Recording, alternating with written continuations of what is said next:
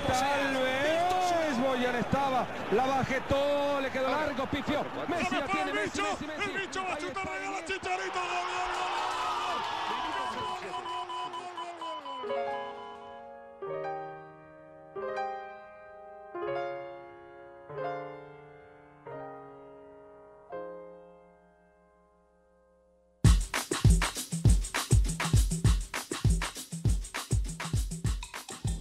Hola, hola, ¿cómo están amigos? Bienvenidos de nuevo a Día de Juego, este nuevo episodio, nuevo capítulo.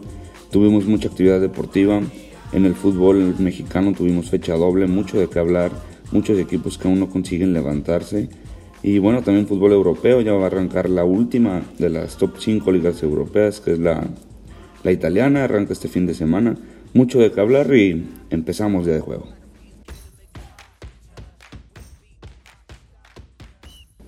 El día de hoy tristemente estoy grabando yo solo, me van a escuchar a mí solo, pero no sin antes mandarle un saludo afectuoso a mi compañero y amigo Eduardo Loera, que donde quiera que esté, que se la esté pasando muy bien. Saludos y espero nos esté escuchando, amigo. Bueno, entonces continuamos con, con lo mencionado, Liga MX, hubo doble jornada. El domingo pasado acabó la jornada 4 y este, este mitad de semana, miércoles, martes y miércoles, hubo la jornada 5 pero sí hubo resultados muy contradictorios, sí hubo resultados malos. Tenemos Pumas que sigue sin levantar, perdió contra Necaxa en Aguascalientes por un marcador de 3-0. La verdad no sabemos qué necesita Pumas, un cambio de directiva, nuevos jugadores, hacer buenos fichajes. Tris- tristísimo lo que le está pasando a la Universidad Aut- Autónoma de México, la verdad. También Chivas derrotado 3-0 en su casa contra un León que fue muy superior. A Chivas le hace falta muchísimo trabajo para poder levantar. No entendemos cómo un equipo tan histórico puede estar siempre así, ¿no? Y bueno, el América se impuso 2-1 a Juárez en Juárez. Eh, Juárez se fue con un hombre menos, una entrada absurda de Esquivel que no tenía sentido. Pero bueno, eso fue la jornada 5 y recordarles que hoy viernes inicia la jornada 6 con Mazatlán Tigres y mañana, el sábado 21, tenemos lo que es Atlético de San Luis Cruz Azul. Chivas visita Monterrey. Y hasta el domingo jugaría Tijuana en el Azteca contra la América. Una doble jornada en la Liga MX interesante. Que la verdad es que muchos equipos se van a empezar a despegar. Las primeras posiciones se van a notar muchísimo. Muchos tienen que levantar, si no, yo creo no están ni para pelear en los 12 lugares aunque sea tan mediocre entrar en lugar 12, pero yo creo que para ni eso les va a alcanzar a estos equipos. Entonces eso es lo que nos dejó esta doble jornada. La verdad es que yo creo que ya empiezan a peligrar algunos puestos de técnicos, de directivos, que si la verdad es que si los equipos no levantan, esto se va a quedar así como está. Mucho trabajo que hacer en esos equipos. En algunos equipos que arrancaron mal ya se empieza a notar su trabajo. Uno de ellos es el Necaxa que la verdad es que fue un juegazo que le dio a Pumas. Y este domingo que viene juegan contra Juárez ahí en Aguascalientes.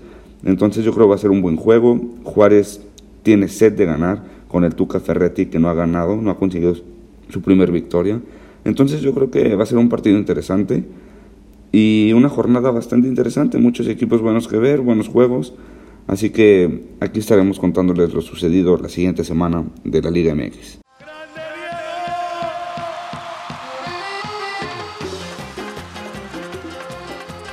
Y bueno, como ya lo mencionaba también, eh, faltaba que arrancara la liga italiana, la Serie A.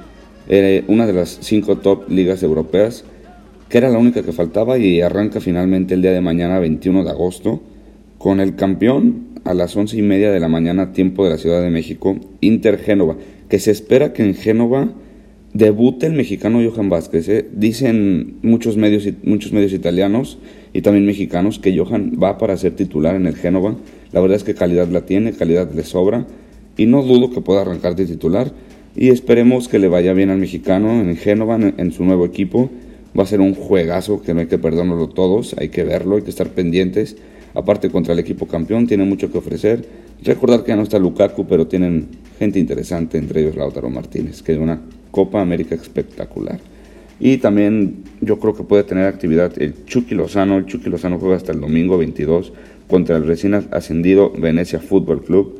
La verdad, no sé si el Chucky puede ir de arranque por su lesión, no sabemos mucha información de cómo se ha recuperado, pero tal vez pueda entrar de cambio. La verdad es que el mexicano siempre que entra, ya sea de titular o ya sea de, de suplente, da unos juegazos, entonces hay que ver su juego, hay que esperar mucho de él. Y bueno, también mencionar uno de los equipos grandes de Italia, la Juventus, Cristiano Ronaldo, Paulo Dybala, van a medirse contra el Udinese también el domingo 22. Entonces arrancó la liga italiana, va a arrancar la liga italiana y la verdad es que mucho por ver. Yo estoy encantado que Mourinho se haya ido a la Roma. También mencionar que la Roma se va a medir contra la Fiorentina en el Estadio Olímpico de Roma. Eh, un equipo, la verdad es que los equipos de Mourinho nunca defraudan. Entonces yo estoy emocionado por ver qué pasará con esta Roma y también ver qué pasará con la liga, porque es bien sabido que la Juventus tiene sed de revancha porque les arrebataron su hegemonía en la liga.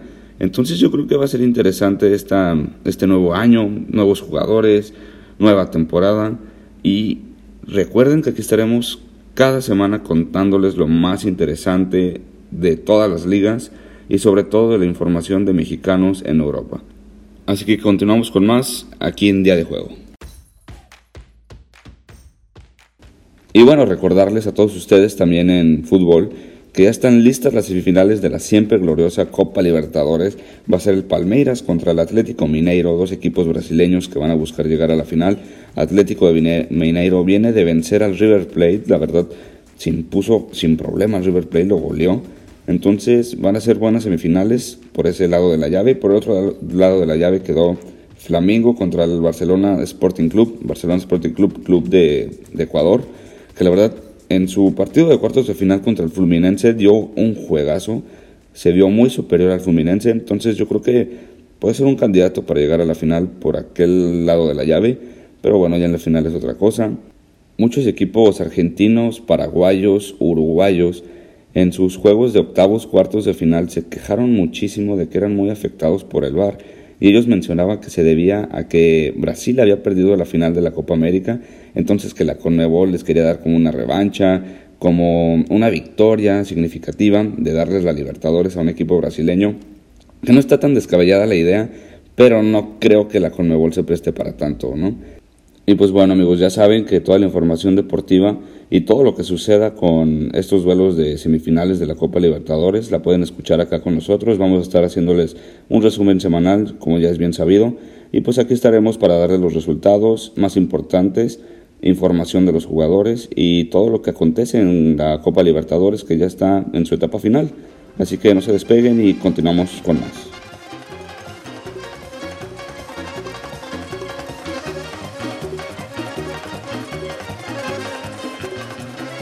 Y bueno, ya para cerrar este nuevo episodio de Día de Juego, hay que hablar un poquito de béisbol, Liga Mexicana de Béisbol, que ya está por acabar, ya está acabar esta temporada. En la zona norte ya quedaron listas las llaves, estaba Mariachis contra Rileros, Toros contra Cereros, mientras que en la zona sur quedaron los Diablos Rojos contra las Águilas y Olmecas contra Leones. Los Mariachis van ganando la serie 2 a 0 Rileros que este fin de semana juegan en Aguascalientes mientras que por el otro lado los Toros de Tijuana vencieron a Cereros a Monclova por segunda noche consecutiva perdón, y ponen la serie ya 2 a 0. Y bueno, en la zona sur eh, el Águila de Veracruz cayó otra vez y se va 2-0 perdiendo la serie eh, contra los Diablos Rojos. La serie se va al puerto de Veracruz.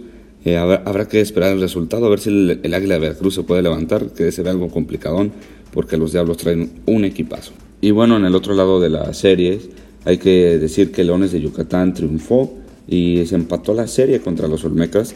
Entonces queda mucho por ver, buenas definiciones de serie, de zona y aquí las estaremos comentando con todos ustedes. Y pues bueno amigos, eso fue todo por esta ocasión. Eh, ya saben, cada semana estaremos aquí con ustedes en este podcast, que esperemos les esté gustando, lo tratamos de hacer lo más pequeño posible para que ustedes lo puedan escuchar rápido, ya saben, es un resumen semanal pero no lo olviden si se nos está pasando alguna información, si quieren que hablemos de algún deporte en especial, de algún jugador en especial, de algún deportista en especial, no duden en hacérnoslo saber. Nuestras redes sociales están abiertas para todos ustedes. Comentarios, quejas, sugerencias. Nos pueden dejar un comentario, nos pueden mandar un DM, lo que ustedes quieran. Entonces amigos, muchas gracias por escucharnos esta nueva semana. Nos vemos la siguiente semana. Y no lo olviden amigos, soy Andrés Rendón y esto fue día de juego.